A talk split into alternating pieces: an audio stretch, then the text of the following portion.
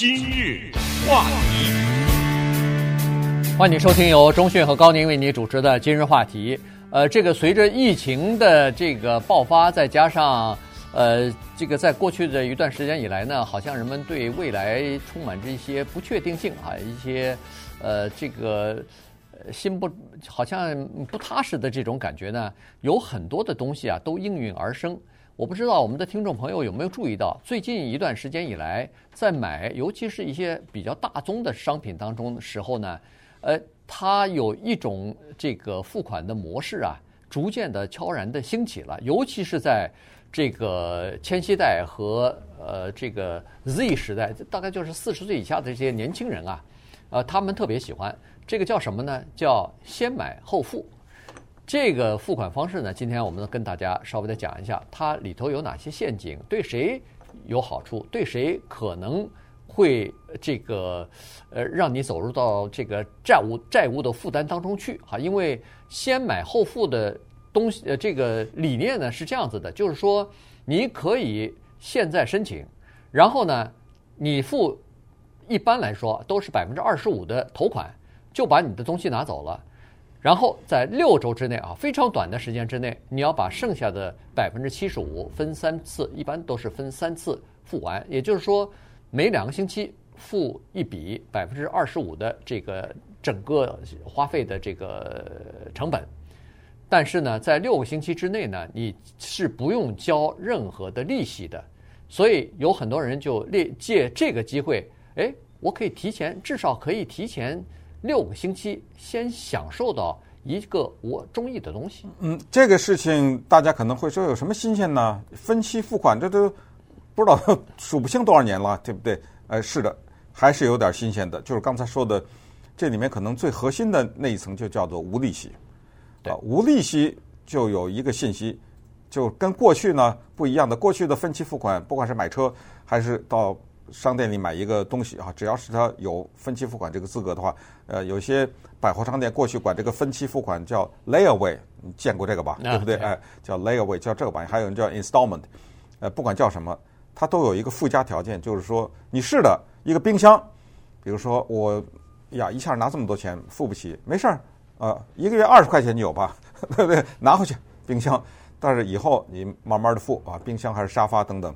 那么这个冰箱，假如是我随便说一个价钱啊，假如说是一千五的话，等你付清的话，可能什么两千二了，什么之类的，啊，是这么一个概念。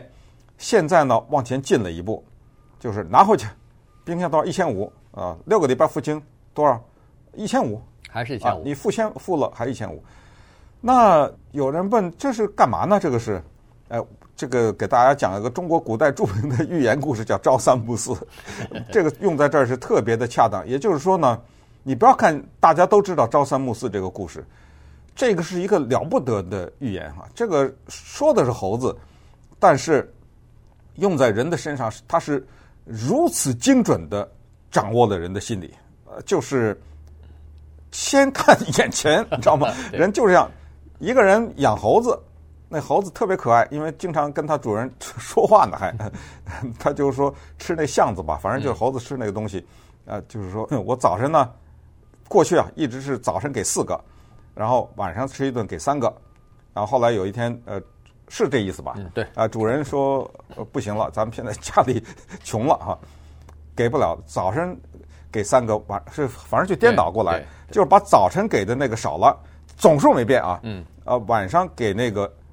是多了，还是三加四？过去是四加三。对，这猴子一听说先给三个，不干了。对，啊，不干啊，不行不行，这你不是欺负，你这不是占我便宜吗？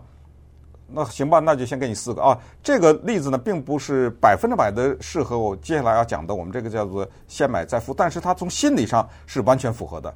呃，就是说人呢愿意先。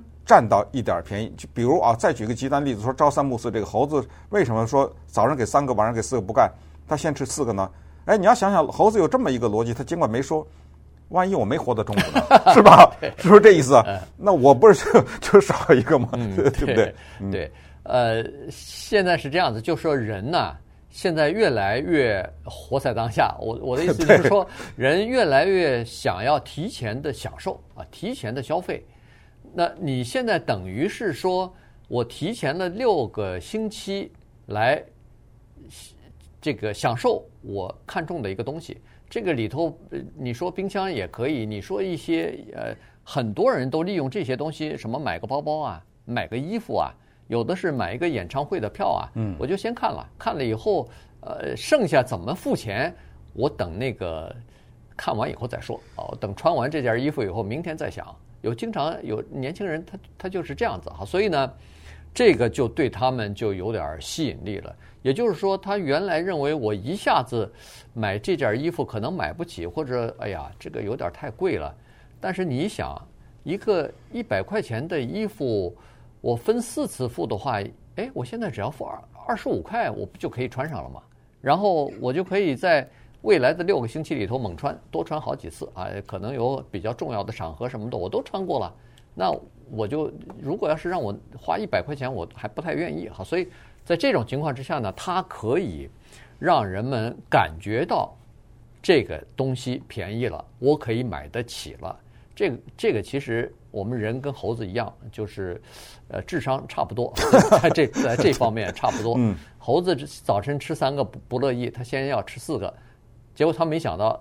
早晨吃了四个，你晚上就少一个了。是是啊，但是他觉得他他赚了啊，对吧？所以他，所以我们的人也是这样子。其实一百块钱在你口袋里头，在六当然过了六个星期，可能照现在这个贬值的速度，可能就不止呃一就没有六呃一百块钱了，可能只剩下九十八块了。但是哎，我反正先先买了再说呗。所以这个这个现在像雨后春笋一般，你现在在很多的商店里头。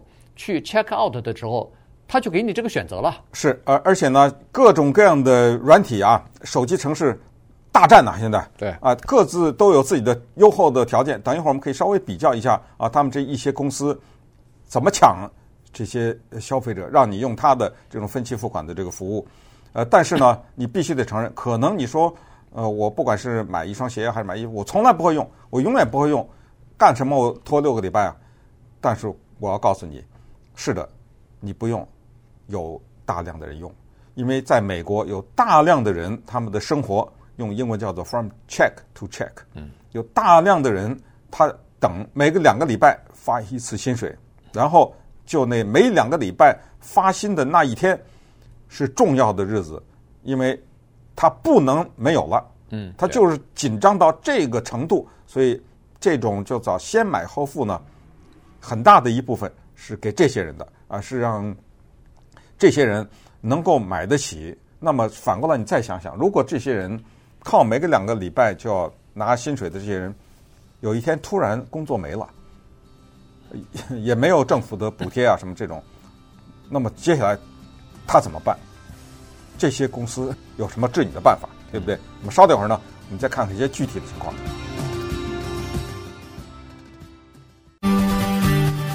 今日话题，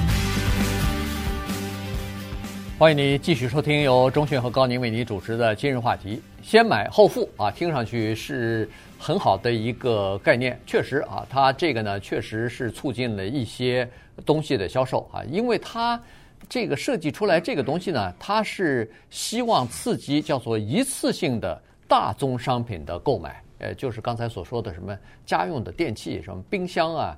洗衣机啊，呃，这这种家具，哎，家具啊什么的，就是说一次呢，你买的时候稍微有点吃力啊，在吃力的时候呢，你可能就会打消买的念头或者推迟。但商家希望你现在就买，于是他就宁可说是我这六个星期牺牲利息了，我帮你付还不行吗？你先付个百分之二十五，其他的百分之七十五我先帮你付，但是条件是你在六个星期之内。把那百分之七十五给我啊，大概是这么个情况。那呃，你就免了这个利息了。那这个利息谁付了呢？其实是商家给你吃进了。这个商家呀，他为了要让你现在就买他的这个商品啊，他等于是先用了他的信用了，用他的信用来帮你付了那个百分之七十五。因为他从信用卡公司那儿，当然你没有刷信用卡，但是他商家有这个信用。他从信用卡那个呃，或者说从银行那儿预使用他的信用额度呢，他要付百分之四的这个使用费的手续费的啊。呃，这个呢比那个信用卡公信用卡公司据说是高一倍，呃，也信用卡公司大概是收百分之二左右吧。所以呢，商家是多付了这个这个这一部分的手续费，就是想刺激尽快让你从他的店里头把东西搬走。对，那么这个里面刚才说为什么玩的就是人的心理呢？有的人可能说是的，我不需要六个礼拜，我付得起啊。比如说这个东西呢，三百块钱我可以一部分。可是当你获悉到有这么一种服务叫做先买后付的时候呢，你过去只想买一个三百块钱的东西，但现在呢？你可以再买三百块钱以外，再买一个一百五十块钱的东西。嗯，对。啊，就是说你付得起，但是你当你知道你付得起的时候，你就会多买。就是你要把这个能力一直撑到你差不多就付不起的那个时候了。呃，就是这种心理。我以前在很多很多年以前在节目里讲过这个故事，我再重复一次，就是我在呃上研究所的时候，在美国在图书馆里打工啊，就看到这么一个身材高大的中年女性。后来我了解她是德国人的后裔啊。不知道，可能很小的时候吧，移民到美国的这个人呢，跟谁都不说话，大家也都不理他啊，他头也不抬，呃，平时然后就闷着上班，然后就走了。后来我特别好奇，我就实在忍不住，过了一段时间，我就熟了以后就问旁边人，说是我还记得他叫什么，我在节目上就不说了啊。我说这个人怎么了？他们就说，那你要注意，那可是一九什么九一年什么，那那个九零九一那个年代啊。他说他。就是被一个东西呢给弄上瘾了，这个东西叫信用卡，他就用信用卡呢，在完全没有支付能力的情况之下，买了大量的东西，到最后真的带着利息都付不出来了。嗯，而且她瞒了她老公，所以家里啊闹得就恨不得就离婚呐，什么就是特也离没离不了就闹啊，然后然后人家。就只好找什么仲裁呀，然后就是说，要不实在赔不了十块，赔九块五啊，就反正就或者是分多少年。关键是很多他买的那些东西，乖乖的给退回去，就是东西也退了，所以他等于是这么着一种，不知道接下来多少年得 过着一种哎负债累累的生活，他笑得出来吗？知道吗？对，所以就这么回事儿。呃，确实是啊，如果要是一个人没有自律的话，那这种的付款方式。呃，和信用卡一样是非常危险的。有自律的人不多，我提醒你一下。对对，看到一双漂亮的鞋，嗯、对一件漂亮的衣服啊，他就忍不住了。这个情况呢，其实就出现过哈。科罗拉多州有个女的 Amber Cole 啊，她就是在疫情期间，反正在家没事上网去看吧，一看，哎，那个。呃，比如说一个鞋子很好看，一个衣服很好看，反正在家里没事儿，我得打发时间呐，我得呃这个治疗我自己因为疫情所呃遭受的创伤啊，心灵的创伤啊，买东西吧，啊，很多人女性买了东西以后会感到一种满足，或者是呃这个治愈心灵的创伤啊，所以呢，她就开始用这个方法去先买后付。也就是说，他本来买不起的东西，他突然发现说：“我只要付四分之一。”他自己在骗自己。但是你没想到，你那个剩下的四分之三，六个星期之内要付啊，他觉得便宜了很多。于是呢，他就开始买一个衣柜里边放的漂漂亮亮的鞋啊、什么的衣服啊之类的都全放满了。突然发现付不出来，付不出来了，因为账单每天都有货，都有那个包裹寄到他家门口，然后。接下来就是账单，后来他实在没办法了，跟他先生坦白了，说对不起，我已经陷入到这个叫做，呃，叫做债务债务陷阱里边去了，啊，最后只好忍痛把很多的东西放到 eBay 上卖掉，然后最终忍痛把这个先买后付这个账户也给关闭了。这些公司怎么运作呢？这公司非常多哈，现在最大的一个叫 Afterpay，呃，Afterpay 呢，它后来是。被 Square 呃被 Square 给收购了哈，两百九十多亿呢，好像是啊，被收购了。然后接下来你等着啊，马上苹果公司要推出这个服务，就在你手机上啊，就是叫做先买 Buy First 啊，然后 Pay Later 啊，或者是 Buy Now Pay Later 啊，叫这个服务就是先买后付。呃，他们是怎么运作法呢？第一，先输入个人资料，这个时候他要你的社会安全号，你得给啊，这个不是诈骗啊，这个你得给了。他要你的名字啊、社会安全号啊、什么生日什么，要要这些信息，你给了，那么你给了以后呢，在他那里就有你一个个人资料档案，哎，他就知道你是谁了。